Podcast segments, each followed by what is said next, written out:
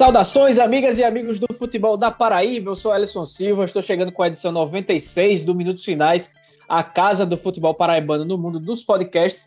Esse fim de semana foi tampa para quase todos os paraibanos. A única exceção foi o 13, que não dá uma notícia para o seu torcedor faz é tempo. Pobre dos 13 anos, que nem com treinador novo ainda teve jeito. Mas antes de começar a resenha, eu peço que vocês vão lá no Instagram e no Twitter, Minutos Finais, e também no facebook.com.br podminutosfinais para seguir e curtir a gente.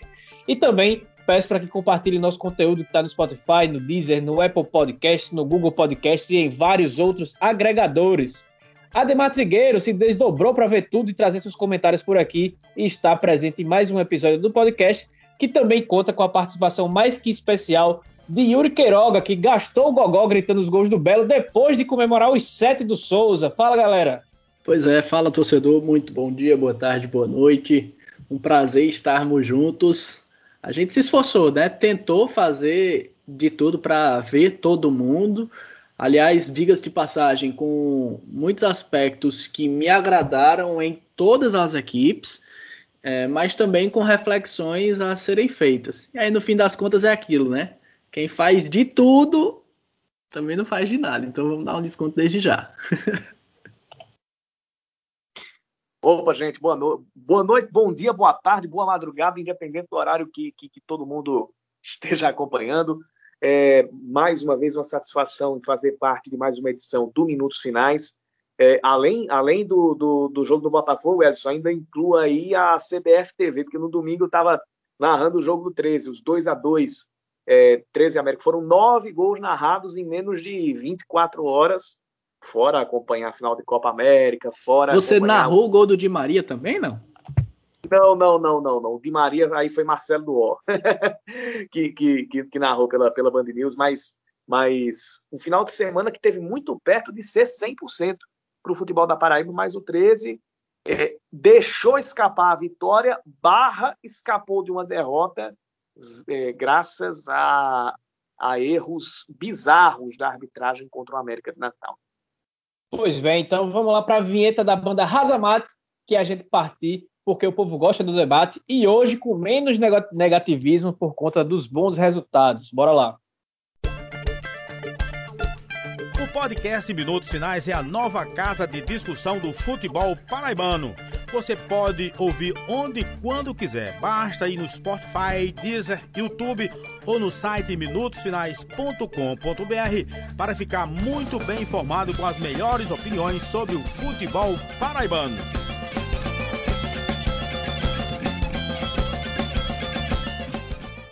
A loja Chic Chic está lançando outro catálogo de estampas e é a coisa mais linda do mundo. Você quer o Vitor do Minutos Finais tem 15% de desconto.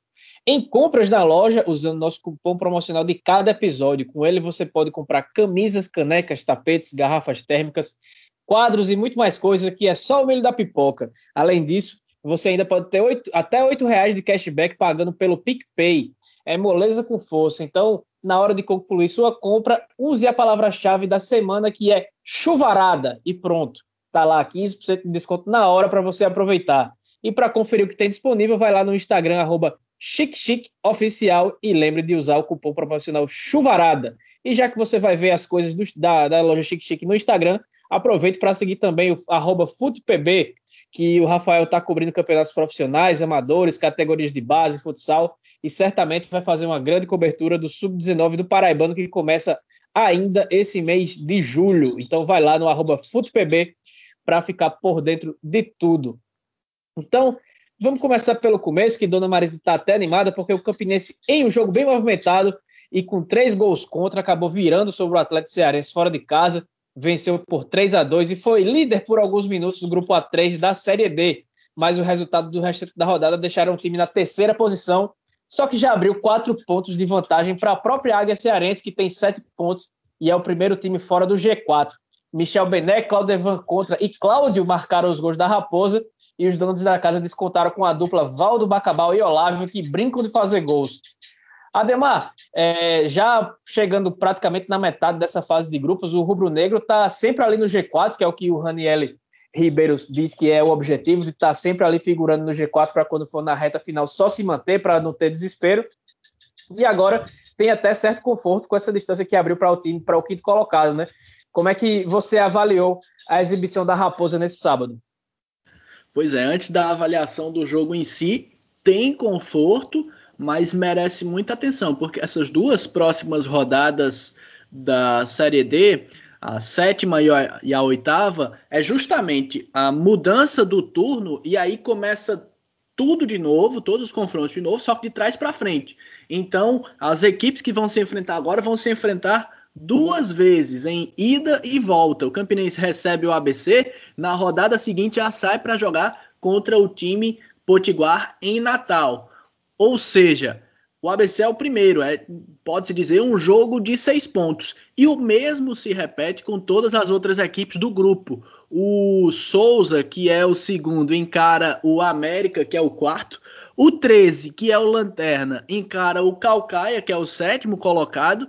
E o Central de Caruaru, que é o sexto colocado, com a mesma pontuação de 13 e Calcaia, encara o quinto colocado, que é o Atlético Cearense. Ou seja, nestas duas próximas rodadas, equipes que estão na parte de cima da tabela tendem a perder pontos e equipes que estão na parte de baixo tendem a pontuar, e isso vai embolar muito a tabela de classificação deste grupo 3 da Série D do Campeonato Brasileiro, o grupo que tem os times paraibanos. Mas quanto ao desempenho do Campinense em si, foi um jogo de gols feios, de gols estranhos, né? O gol, os dois gols do Calcaia, o primeiro a bola desviou no defensor do Campinense antes de entrar, e o segundo, o Mauro Iguatu bateu roupa, e no do Campinense, o primeiro a bola também desviou no zagueiro, entrou meio chorada, o segundo foi um gol contra. Só o terceiro que foi uma jogada mais bem trabalhada por parte da ofensiva do Campinense. É aquilo que a gente vem dizendo, é um time muito consciente, é um time muito organizado, tem suas limitações, mas consegue se, se fazer valer delas e potencializar os aspectos positivos. Então o Campinense realmente tem um time muito organizadozinho. O Fábio Lima caiu como uma luva, uma luva, perdão. O Patrick e o Rafinha se completam muito bem no meio de campo do Campinense.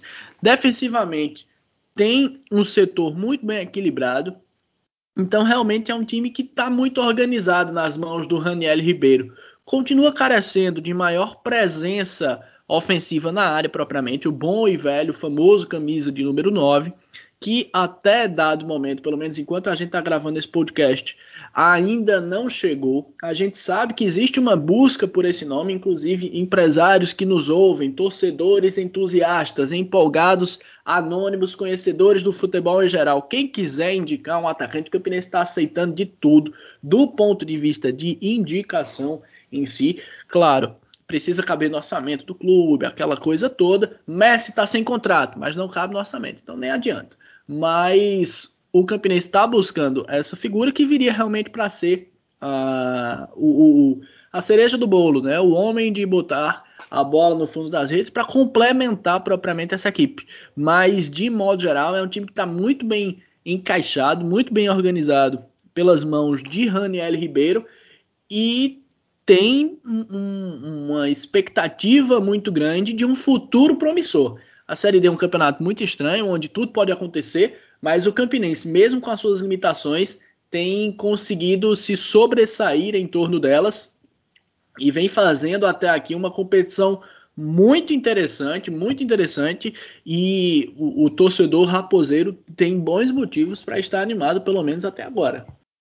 E Yuri, é, o Campinense está precisando de atacante, é, apesar do bom número de gols que tem feito, mas acho que a chegada de um novo realmente é o que falta para um novo de ofício, na verdade, né? É, é o que falta realmente para o grupo do Campinense, é, para uma série D se tornar equilibrado e se credenciar de vez.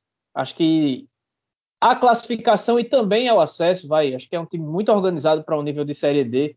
É, a gente acompanhou na, na, na, temporada passada da competição várias, várias equipes jogando muito parecido com o que o Campinense joga. É, o, o, próprio Floresta, que subiu, está na Série C agora com o Leston Júnior, era um time muito bem organizado taticamente, defensivamente. Assim foi também é, o Mirassol com o Eduardo Batista, que, que também conseguiu acesso. Acho que só quem fugiu, o Novo Horizontino, só quem fugiu foi um pouco do, do disso, foi o Altos, que, que subiu com um ótimo trabalho do Fernando Tonê, que era um time meio mais é, kamikaze, digamos assim, e que perdeu isso agora completamente com o Marcelo Vilar. Mas para as próximas rodadas, é, acho que para as próximas, pelo menos duas semanas, é, o Campinense não vai contar com o Mauro Iguatu, que aparentemente no final da partida contra o Atlético Cearense quase ele tomou um frango e quase toma mais outros dois.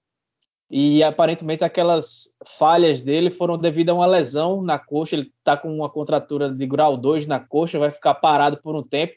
E aí o, o Danilo foi dispensado na segunda-feira, no dia da gravação do podcast, dia 12. O Danilo, que começou como titular a temporada no Campeonato Paraibano, não convenceu, tanto por isso que chegou o Mauro Iguatu.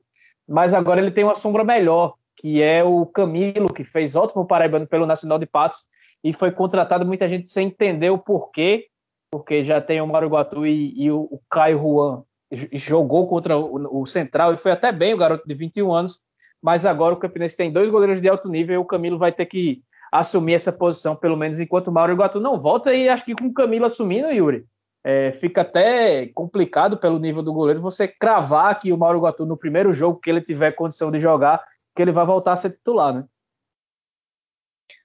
Eu estava até comentando em outro grupo, quando anunciaram a vinda do Camilo, que a briga seria boa pela titularidade do gol do Campinense. Isso, isso em, em, em condições normais, sabe? Condições normais com o Mauro Iguatu 100% da sua forma física. Porque, considerando pelo menos os últimos dois jogos, esse contra o Atlético Cearense, inclusive, aquela reta final, e considerando o que eu vi no Campeonato Paraibano, eu tendo até a achar o Camilo ali no, no diria que no mesmo nível do, do, do Mauro Iguatu em termos de, de segurança. De toda forma, o Campinense está bem servido. E agora, com esse fator lesão do Mauro Iguatu, o Camilo, se ele entrar e tiver a mesma sequência, uma sequência de segurança, de boas partidas no Campinense, ele pode tomar a vaga do Campinense. O Iguatu vai, vai demorar um tempo, vai, ele falou em semanas, né? Então ele deve perder mais de duas rodadas. É, mais de duas rodadas na, na do, do, Campinense, e essas duas ou três rodadas podem ser o suficiente para que o Camilo se firme como, como um possível titular da equipe. E se não se firmar como titular, o Mauro Iguatu voltar, voltar bem, Aí eu lembro daquele 13 de 2005, aproximadamente, que tinha dois monstros no gol, Érico e Azul. Você não sabia qual deles poderia ser titular naquele, naquele time, porque é, acho que o Azul ainda tinha um pouco mais, mais de, de, de, presença como titular, mas Érico também fazia das suas partidas dentro do 13, das suas boas partidas. De toda forma, o Campinense está bem servido de goleiros hoje. Então, pronto, a gente vai passando agora, pulando de assunto da Raposa, que vai enfrentar na próxima rodada. É, deixa eu até conferir aqui quem é que a Raposa vai enfrentar na próxima ABC rodada. ABC de Natal. Isso, pode até assumir a liderança, exatamente. O Raposa pegou o ABC no, no sábado, às 15 horas. Confronto bem complicado agora e com uma estreia nesse gol. E um pouquinho depois, no sábado ainda, é, teve festa no Sertão, não só pelo aniversário de 167 anos da, da cidade de Souza e 30 anos do clube, né, do Dinossauro do Sertão, mas o Souza passeou no Marizão e fez nada menos do que 7 a 0 no Calcaia do Ceará. Lineker, Adriano Napão e Tarcísio marcaram duas vezes cada e Dentinho, já no fim do jogo, completou o placar da goleada histórica da, da equipe sertaneja. É, o Calcaia tem a pior defesa entre os 124 clubes que disputam qualquer divisão que seja do Campeonato Brasileiro. Uma marca impressionante para um, um time que está com seis jogos disputados só. É, com a vitória do ABC sobre o Central no domingo, o, o Souza acabou ficando na vice-lanterna do grupo A3 com 11 pontos é, acima do Campinense pelos critérios de desempate. Inclusive estava atrás antes da rodada e ultrapassou por conta da goleada. É, e aí, pessoal, o pessoal, o dinossauro do sertão tá sem freio? Aí é que tá. É, a, a, o desempenho do, do, do, Souza foi muito bom, foi muito bacana. Mas ao mesmo tempo, o Calcaia também não estava lá oferecendo uma grande resistência, né? Foi uma tarde de festa, aniversário da cidade de Souza, aniversário do time de Souza e chuva no sertão, a verdadeira chuva de gols. 7 a 0 um resultado que empolga. Só que vale ser dito também, como mencionei há pouco, que o Calcaia não desempenhou lá, não, não foi uma equipe que, que colocou, que impôs maiores resistências ao time souzense. E aí, por esse número que você destacou, de ser a equipe com o pior desempenho defensivo em todas as divisões do Campeonato Brasileiro, fica-se a questão: o Souza esteve de fato muito bem? Ou, por outro lado, o Calcaia não é um parâmetro propriamente para analisar essa situação, né? Enfim, o fato é que o Souza é, teve gols importantes, dos quais eu destaco a presença diária do atacante Adriano Napão, que é um bom jogador, e a boa participação do Tarcísio, que é um jogador que eu gosto bastante e que, se o torcedor do Campinense tem motivos para estar empolgado, o do Souza também tem, porque é uma equipe que deve avançar a segunda fase do campeonato sem maiores dificuldades, eu me atrevo a dizer. E aliás, a tabela por si só fala isso, né? Campinense, Souza e ABC estão um degrau acima dos demais concorrentes do grupo. E aí, o time do Souza deve avançar de fase sem maiores dificuldades.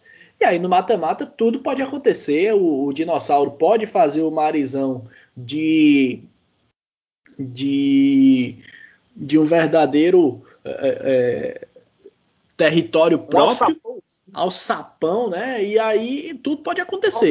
Mas eu acredito que o torcedor do Souza tem motivos também para estar igualmente empolgado, bem como do Campinense.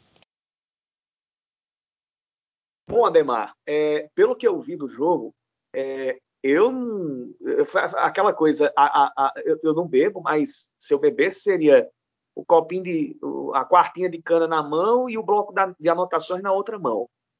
Porque é, a, a diferença do jogo do Central para o jogo do Calcaia foi muito grande em termos de aproveitamento de chances.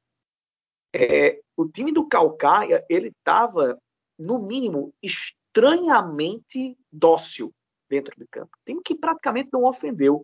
Ricardo, ele se ele quisesse ele armava uma rede ali entre, entre as duas traves, deitava, ficava se balançando lá e não ia acontecer nada. Porque o Calcaia simplesmente não chegou no ataque durante todo o jogo. E o Souza, ele teve um bom aproveitamento nas chances ali do Adriano Napão. Teve o Lineker se tornando artilheiro da Série B, chegando a seis gols. E teve um outro destaque, sabe qual foi? Nem com essa situação todinha, Rodrigo Potim conseguiu entrar em campo e fazer um danado de um gol. E ele teve chances para isso, pelo menos umas três. Então, Rodrigo Potinho perdeu a vaga para Adriano Napão. Napão já deixou o recado dele, deu, deixou dois no gol, deixou dois gols já na sua segunda partida. E já mostra que deve ser realmente o camisa 9 do Souza. Agora, um outro detalhe: o Washington, goleiro do Calcaia, é o Washington mesmo. É, ele sofre, ele jogou 11 partidas pelo Calcaia, 5 pelo Cearense, 6 pela Série B. Sabe quantos gols o Washington levou nessas 11 partidas? 41. 20 pelo Campeonato Cearense e os 21 agora pela Série D do, do, do Campeonato Brasileiro. E aí não é só o Washington, é, só, é a defesa como um todo do time do Calcaia. Outro ponto. Calcaia, todos os pontos somados foram em casa. Então, parece ser um time que em casa ainda oferece uma resistência, que o digo ABC, né, que levou uma virada, perdeu de 3 a 2 lá. O América de Natal e o Campinense também é, tropeçaram, também empataram. O América também abriu 2 a 2 lá, 2 a 0 lá e levou o empate. E o Campinense também empatou com, com, com o time do Calcaia. Mas quando sai ali da região metropolitana de Fortaleza, quando, é, é, é, é quando, quando passa quando passa da ponta do Rio Jaguaribe, ali perto de Limoeiro, tchau, perde. Pois é, e para a sequência agora, Yuri, o Souza vai ter na próxima rodada Deixa eu conferir aqui quem é que o Dinossauro vai pegar na próxima rodada.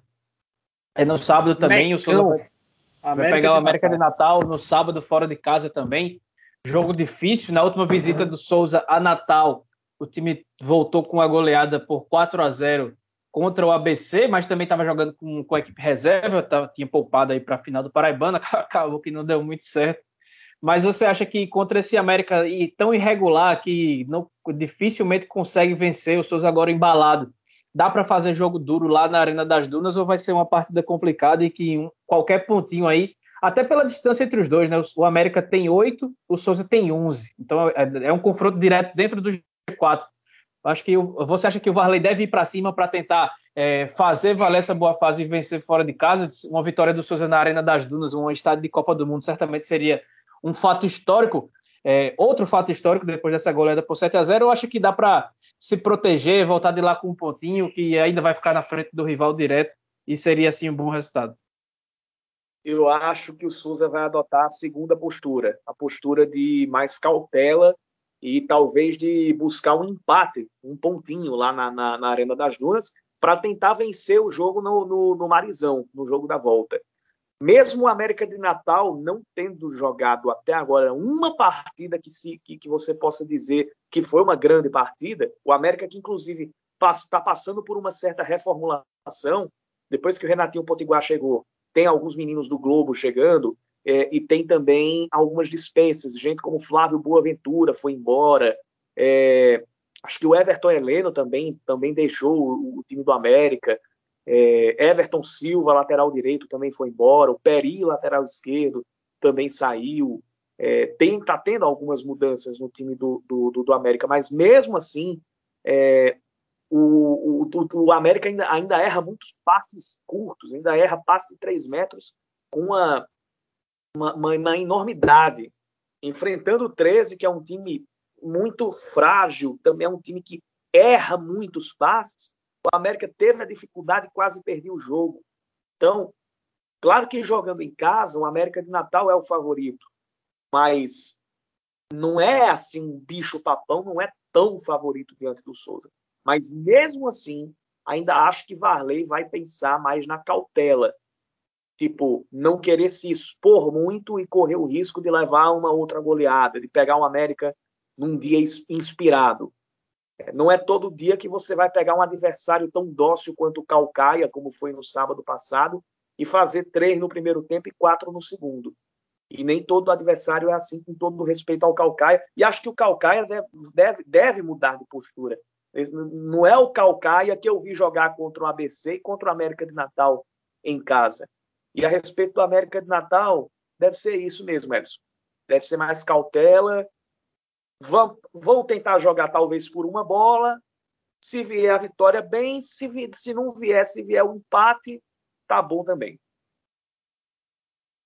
É, eu estou dando uma olhada aqui na tabela, só para a gente trazer uma, uma situaçãozinha aqui.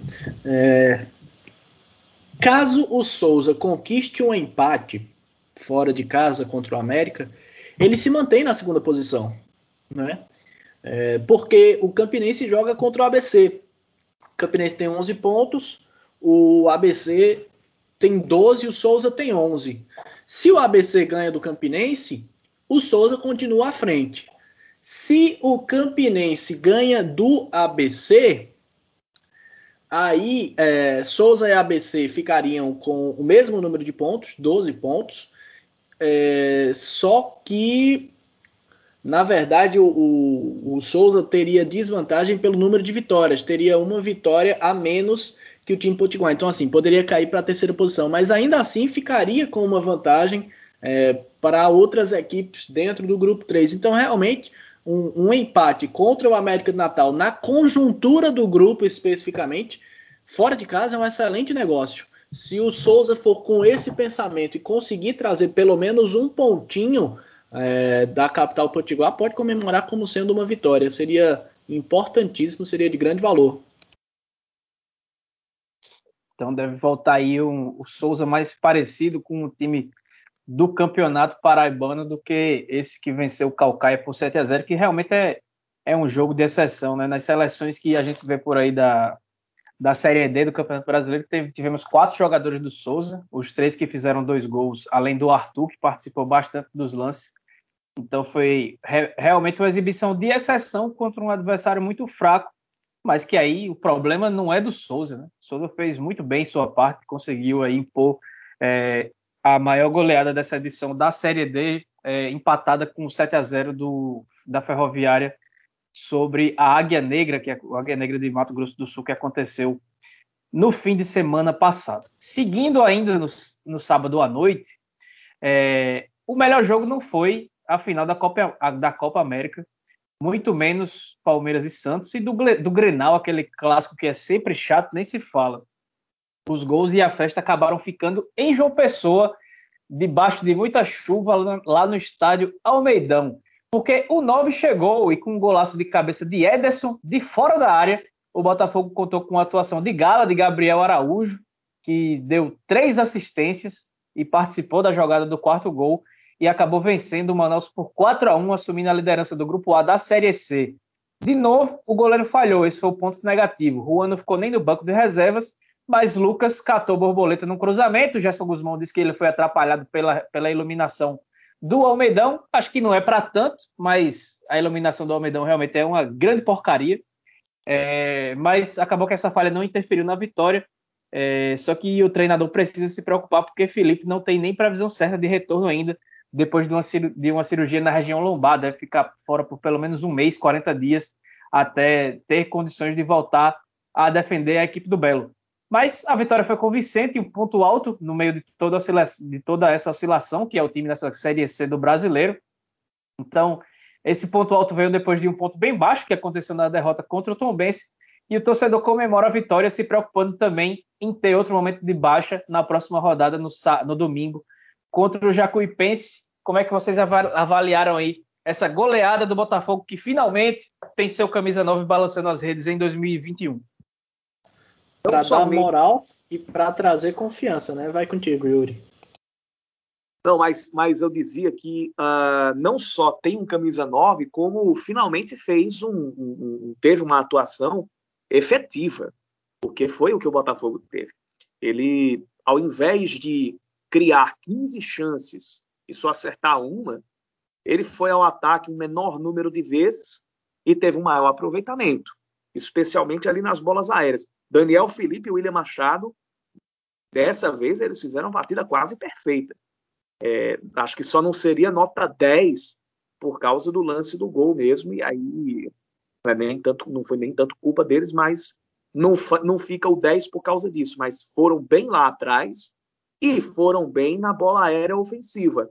O William Machado fazendo, fazendo o segundo e o Daniel Felipe fechando a conta, fechando o placar logo após o terceiro gol do, do, do.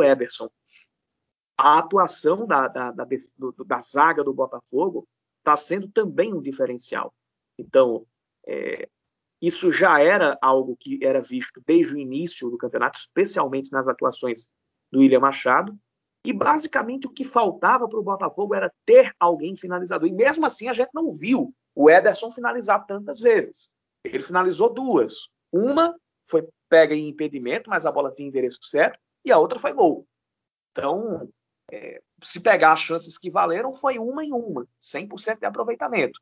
Já mostra que ele tem muito mais presença no campo de ataque. É um cara que pode sim concentrar a marcação dos adversários e abrir espaço para quem está vindo de trás. Eu queria muito vê-lo jogando do lado do Elton, mas uma pena que ele saiu. O Elton saiu com dois minutos de jogo. Vamos ver se não é algo grave, vamos ver se não é algo que pode tirar o Elton de combate é, por mais tempo. Se não for, se ele, se ele puder voltar já no jogo contra o Jacuipense, a gente já pode ver os três em ação e os três fazendo algo bom ali no ataque. Porque o Ederson ele não é aquele centroavantão de ficar parado dentro da grande área. Ele se movimenta, ele, ele também pode jogar como um atacante de ponta, ele pode jogar como um atacante de beirada, mas ele também tem o cacuete do centroavante, a presença de área, o faro de gol. Isso ele mostrou na única finalização que ele teve à sua disposição no, no, no jogo contra o Manaus. É uma atuação que dá esperança, sim, para o torcedor do Botafogo. É, como o Yuri bem falou, destacar né, a robustez do setor é, defensivo do Botafogo e especialmente a figura ofensiva do, do Ederson, né, que já chegou marcando gol, já chegou mostrando as suas credenciais, mostrando seu cartão de visitas e balançando as redes. Pode ser, pode ser, é, é um começo, né, ele vai precisar se provar de fato com o tempo mas eu traço um paralelo entre o Ederson, guardadas evidentemente as devidas proporções, ao Marcos Aurélio. Porque o Marcos Aurélio chegou no Botafogo em 2018. A época, Marcos Aurélio tinha 33 aninhos de idade, 33 para 34 anos. Ederson não surpreende que ele tenha chegado com faro de gol, porque afinal de contas, há não muito tempo atrás, ele foi considerado o melhor atacante do Campeonato Brasileiro. Há oito anos. Ora, oito anos não é um tempo tão considerável assim. Né? E ele foi o melhor atacante do Campeonato Brasileiro. Ah, em 2017, 2018, ele ainda estava atuando no Atlético Paranaense, diga-se de passagem, com uma média de gols excelente né, no, no, pelo menos muito boa, né, no Atlético Paranaense em 2018, ele fez 10 gols em 20 jogos disputados, né, num nível de competitividade bastante elevado. Ano passado ele estava no Fortaleza, jogou Série A do Campeonato Brasileiro, estava né, figurando por ali naquele elenco. É, então, assim, não é um atleta que surpreende ter chegado com um bom desempenho. Pelo contrário, é o cara que chegou para fortalecer esse setor ofensivo do Botafogo carecia de um atleta nessa função, chega para impor respeito ao adversário, chega para levar confiança também para a própria equipe. Começou bem, fica-se a expectativa pelas outras partidas, né, pelos próximos desempenhos que hão de vir. A questão é, do Ederson pode ser principalmente o aspecto físico.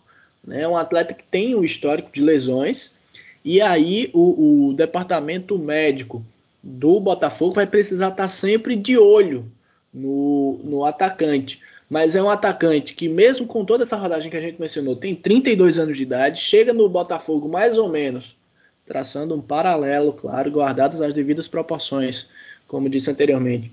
Mas na mesma fase da vida, por exemplo, que o Marcos Aurélio, e aí tem totais condições de ser uma peça-chave no que o Botafogo vier a aspirar nesta Série C de Campeonato Brasileiro.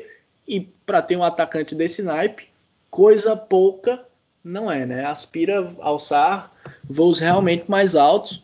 O Botafogo teve uma participação, um desempenho muito interessante. O time de Gerson Guzmão rendeu muito bem, talvez o que não rendia há algum tempo.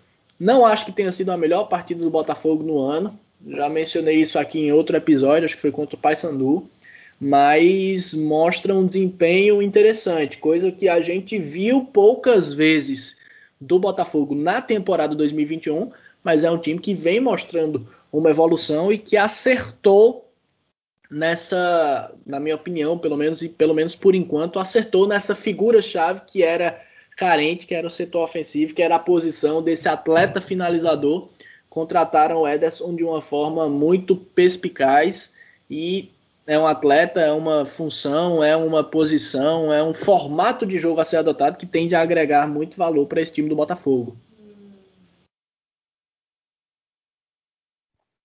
E essa questão do goleiro falhar mais uma vez, né? A gente teve o Juan falhando contra o, o, o Tom Bense, que ele errou na segunda, na segunda, no segundo gol da equipe de Minas Gerais, já tinha falhado duas vezes contra a Volta Redonda, como o próprio Gerson admitiu, e, e acabou barrando ele para preservá-lo. É, e eu estava na transmissão com o Yuri e toda bola cruzada na área era, era um problema. E principalmente depois do gol, o, o, o Lucas é um goleiro de 23 anos, apesar de ter disputado o campeonato é, pernambucano pelo Salgueiro, ter feito um bom campeonato, mas 23 anos é um, uma idade para goleiro muito, muito baixa. É um goleiro que é promissor, mas é, é, é inexperiente. Ele está tá na sua primeira temporada como profissional, realmente. Passou por, sele, por seleção é, brasileira nas categorias de base e tudo mais, mas é um goleiro que é recém-profissional, não tem acho que uma dezena ou duas dezenas de jogos como profissional. E aí, com o Felipe sem prazo para voltar, Yuri, você acha que existe alguma preocupação no Botafogo de tentar solidificar um pouco mais o sistema defensivo, que já é muito bom, para que, que, as bolas cheguem cada vez menos, já que é, o Juan não passou confiança e o Lucas é, pode começar a se sentir pressionado por conta desse erro, apesar de não ter custado o resultado, a boa vitória contra o Manaus? Acho que existe essa preocupação, Ellison, mas eu ainda coloco um outro ponto, porque ah, as falhas de Juan terminaram sendo potencializadas pelo, pelo não funcionamento do ataque do Botafogo. E por isso elas foram mais determinantes para os resultados. As falhas contra o Volta Redonda e contra o Tombense. O Lucas Ferreira falhou contra o Manaus, mas terminou num lance resultando em gol, no outro não, mas não foi determinante para o resultado, não fez falta para o Botafogo. Agora, que fica o pensamento de como está a situação dos goleiros, é, diminuir o nível de erro, a margem de erro deles, essa preocupação vai existir sim porque ah, à medida em que um problema tá, pode estar tá em vias de ser corrigido, que é o do, do, do, do ataque, outro não pode surgir. E é isso que precisa ser trabalhado, ou que vai ser trabalhado com toda certeza pela comissão técnica. E até me permita a interrupção, Edson, mas nesse caso é importante que se destaque que ambos os goleiros estão no momento em que eles precisam de confiança, né? Então, é, é não tem outro caminho, é dar confiança para o pessoal, permitir que eles trabalhem. Confiança eles só vão adquirir jogando, e se o Botafogo de fato conta com esses dois goleiros é, na competição neste momento de ausência do Felipe, tem que dar uma segurada realmente para permitir que os atletas ganhem confiança e aí sim comecem a, a desempenhar uma, uma, um melhor futebol defensivamente falando, né? Pois bem, virada a página na Série C que o Belo é líder. A vitória deixou o Botafogo na liderança, contou com a derrota para o Paysandu, do Paysandu na Curuzu para o Ferroviário de Francisco Diac de Luz Vermelha, só conhece a do Cabaré lá de Natal, segundo o próprio, né, entrevista que viralizou.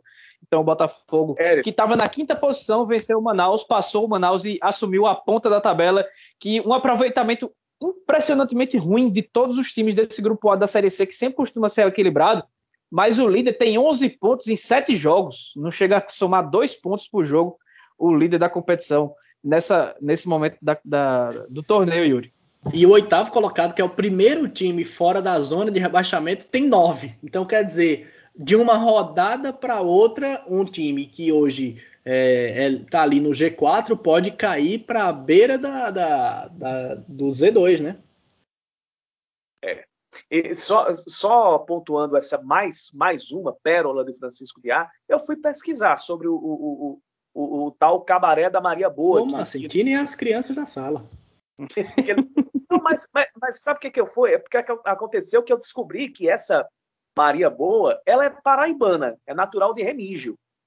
É, tem, tinha lá uns artigos e, e, e eu, eu, eu, terminei, terminei achando essa, essa efeméride.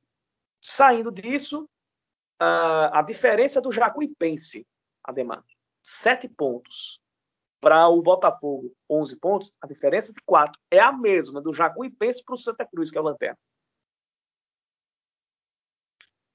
Pois é. Então, Cabaré deu sorte aí a Francisco Diá, que conseguiu voltar a vencer e deixar o Ferroviário na parte de cima da tabela desse grupo A da Série C. Algo muito importante. Temos três nordestinos aí no G4, Botafogo, o Altos do Marcelo Vilar e também o Paysandu. É, só o Floresta e o Santa estão Floresta, Santa Cruz e Jacuipense também são nordestinos, estão lá na rabeira nas três últimas posições. Coitado do Santinha, viu? Parece que está numa contagem regressiva para não cair, mas já fez pelo menos mais pontos que perdão, o Imperatriz ano passado, né? Então, tem esse alento aí, mas a situação não é nada boa, brincadeiras à parte, para a Cobra Coral ali do nosso estado vizinho. Fechando o fim de semana dos paraibanos, chegamos agora no momento de negativismo, criticado bastante no Twitter da gente pelo ouvinte Sérgio Miranda, nosso amigo, que disse que a gente só fala mal dos times da Paraíba mas faz tempo que não tem motivo para falar bem do 13, né? O Galo aumentou sua seca histórica nesse século, Ademar. Saiu atrás do placar com gol de esquerdinha para o Mecão, Mecão, um golaço, e aí não é o esquerdinha do Botafogo, é o esquerdinha que passou pelo Souza, passou até pelo 13. O Galo virou Na verdade, o jogo... Ellison, o gol foi do Elvinho. Isso, foi jogada sim do passou pelo Botafogo. Isso, foi a jogada, jogada de... foi do esquerdinho e o gol foi do Elvinho. quase, o, quase do... o gol todo foi do, do, Quase o gol foi pro esquerdinho pela jogada que ele fez, mas é isso aí, o gol foi do Elvinho. Tá. O Alvinegro de Campina Grande virou o jogo com Euleviana e o Alisson Bahia.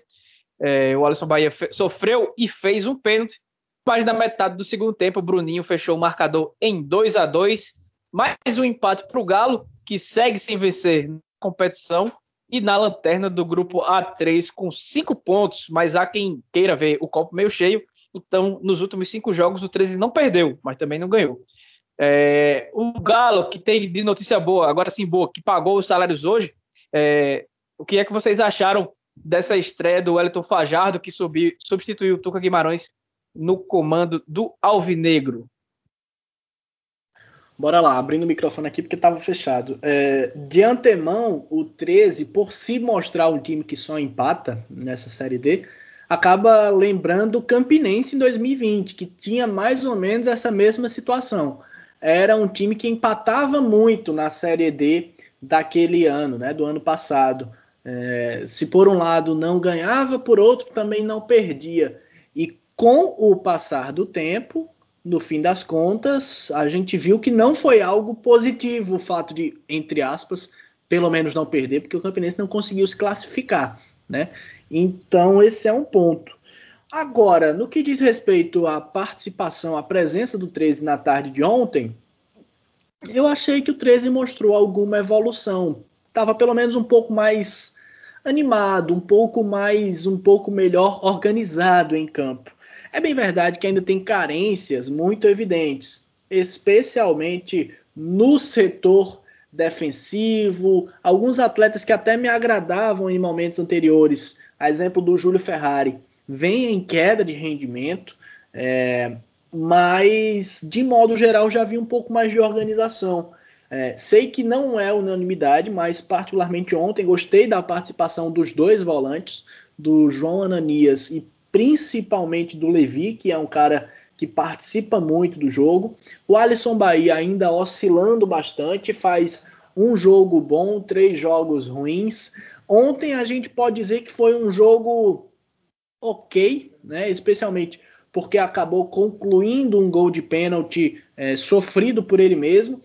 Tenho minhas ressalvas com relação à marcação do pênalti, mas também considero que a maior parte, 80, 90% dos árbitros brasileiros teriam marcado a penalidade. É, e aí, no fim das contas, eu, eu acho que o 13 mostrou um pouco de evolução. Agora, essa evolução precisa se converter em resultado. Não dá para ficar meramente na animação. Porque nessa de, ah, será que agora vai? Já são 10 jogos sem vitória. Né? A última vitória do 13 foi contra o Nacional de Patos no Campeonato Paraibano, mais de dois meses atrás. Né? É... Eu acho que na partida contra o Calcaia, no próximo final de semana, já vai fazer mais de dois meses e meio. Não lembro exatamente a data. Mas já vai estar tá para lá de Bagdá, né? Então o 13 realmente precisa converter isso, pelo menos essa animação inicial com a chegada do Wellington Fajardo, em resultado, né?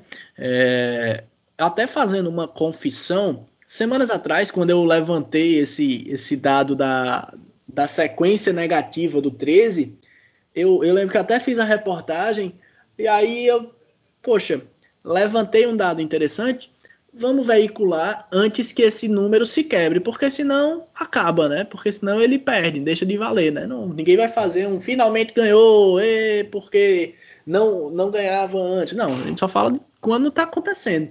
E no fim das contas isso não está acontecendo há muito tempo. A gente começou a falar disso aqui quando o 13 estava chegando a sete jogos sem vencer, a oito jogos sem vencer. Lá se vão dez jogos. É o pior momento do Galo no século. É a pior o pior jejum de vitórias do século. Então, é, você que é que é jovem, para entrar na brincadeira do momento, a galera jovem não tinha visto o 13 ficar tanto tempo sem vencer. Então, realmente, o 13 precisa converter isso em resultado. Existe uma boa possibilidade de que isso aconteça nos próximos confrontos, porque encara justamente o Calcaia. Mas, se por um lado a gente enxerga o Calcaia como um adversário muito frágil, por outro, duas questões precisam ser é, refletidas. A primeira delas é que o Calcaia, em três partidas nessa Série D, sob seus domínios, mandando seus jogos lá no estádio Raimundão, não perdeu de ninguém.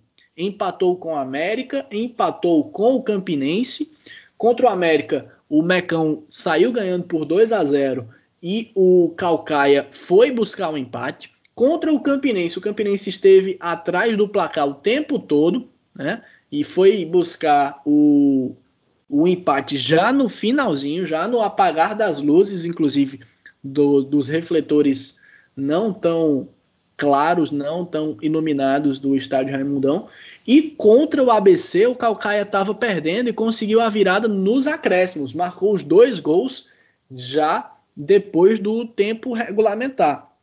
Então o 13 precisa observar a dificuldade que tem sido para as outras equipes jogarem no estádio Raimundão e também o fato de que, se para o 13 o Calcaia é um adversário frágil, um adversário que pode representar uma vitória, uma possibilidade de vitória, para o Calcaia o mesmo se aplica ao 13, porque até o momento o 13 não mostrou maiores qualidades, não mostrou ser um time de nível um pouco mais competitivo, especialmente que as outras equipes que o próprio Calcaia é, conseguiu enfrentar, na pior das hipóteses, de igual para igual sob seus domínios, porque teve dois empates e uma vitória.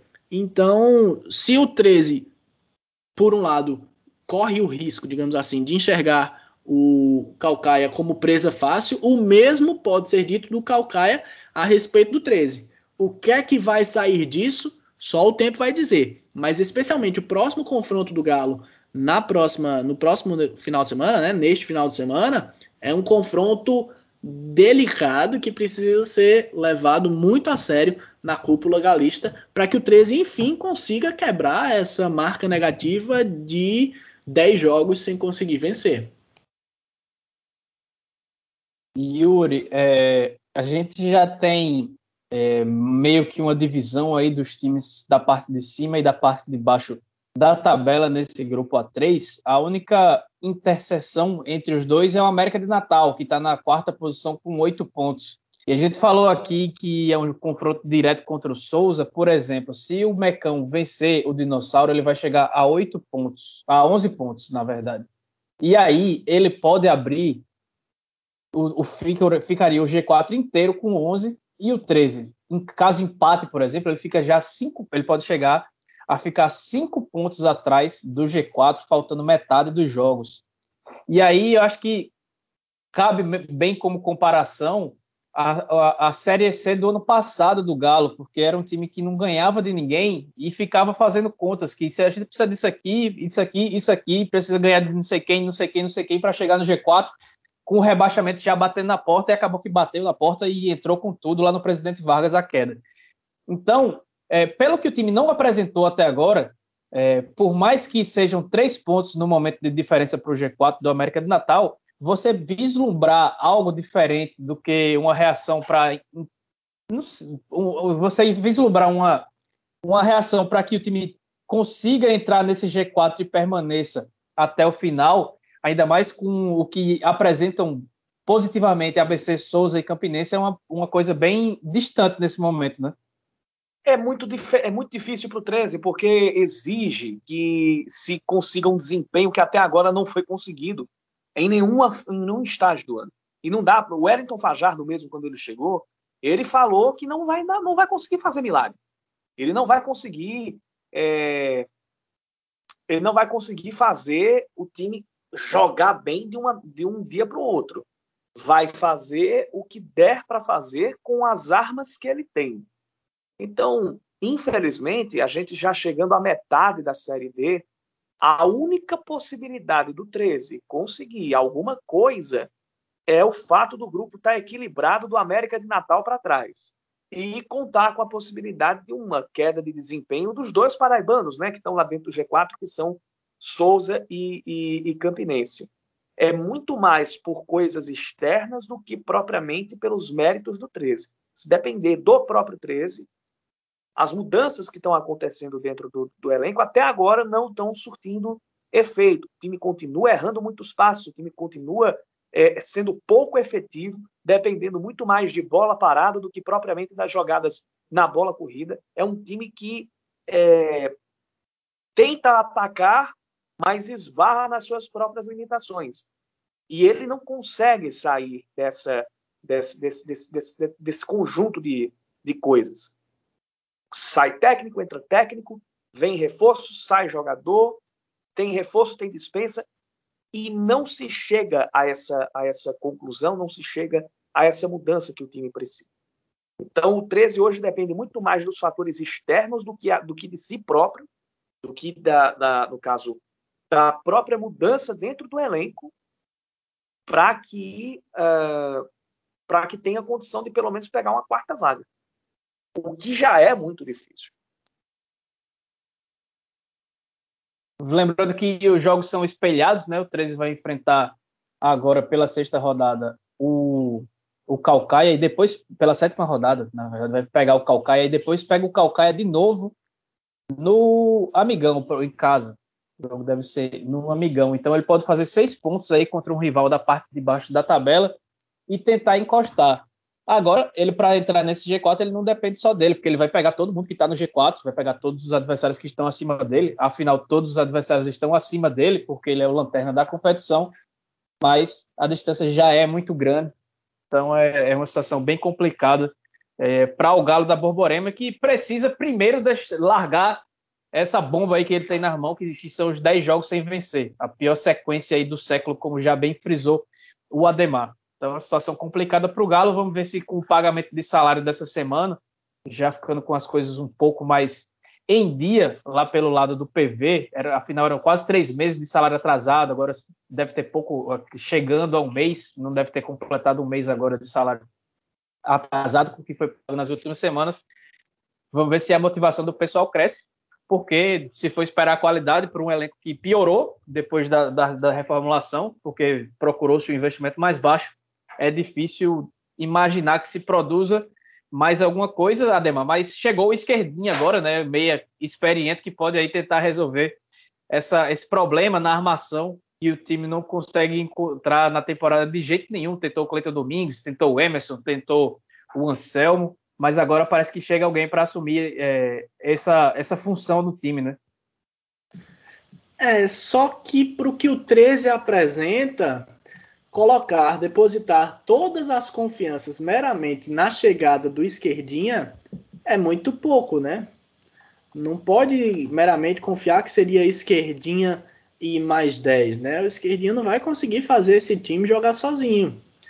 Tende a agregar, pode ser que agregue, a gente vai precisar ver com a bola rolando propriamente, vai precisar mostrar desempenho para além da nomenclatura, mas não é apenas a figura do esquerdinha que vai resolver os problemas do 13. Não é o esquerdinha que vai trazer segurança defensiva para o Galo, por exemplo. Ontem, o gol de empate do, do América, o gol do Bruninho, é, foi marcado pelo Bruninho solto, sozinho dentro da área. Não é isso que vai trazer o, o, que o esquerdinha vai, vai consertar. O primeiro gol do América surgiu de uma tentativa de linha de impedimento mal feita, onde o Júlio Ferrari dormiu no ponto. Não é o esquerdinha que vai resolver isso. Então, a chegada do esquerdinha pode vir a agregar, pode melhorar no aspecto de construção de jogo do Galo? Pode, mas existe muito mais por resolver que não passam propriamente pela função do dito, entre aspas, camisa 10, porque a gente também tem que ver realmente onde é que o esquerdinha vai jogar, como é que ele vai jogar propriamente, mas num primeiro momento ele não chega para resolver todos os problemas do Galo. Ele pode agregar e ajudar a resolver alguns deles, mas para que se resolva todos, tem um caminho maior a ser trilhado. Muito bem, então a gente vai passando a régua nessa edição 96 do podcast Minutos Finais. Lembrando que no próximo fim de semana, pela Série C, o Belo pega o Jacuipense no domingo, fora de casa, às 16 horas. Na Série D, teremos no sábado, às 15 horas, o Souza visitando o América de Natal na Arena das Dunas. Mesmo horário que o ABC vai enfrentar o Campinense no Amigão. E às 16 horas, também no sábado, o 13 tem a chance de sair da lanterna na partida diante do Calcaia, que é o sétimo colocado no estádio Raimundão. Então, todo mundo que nos acompanhou até agora, eu deixo um abraço. Peço mais uma vez para que sigam a gente no Instagram, no Twitter, arroba minutos underline finais, curtam a página no facebook.com barra minutos finais, ouça e compartilhe nosso conteúdo que está no Deezer, no Google Podcast, no Apple Podcast, no Spotify, no site podeminutosfinais.com.br e mais em uma ruma de lugares. Então, valeu, um abraço, até mais.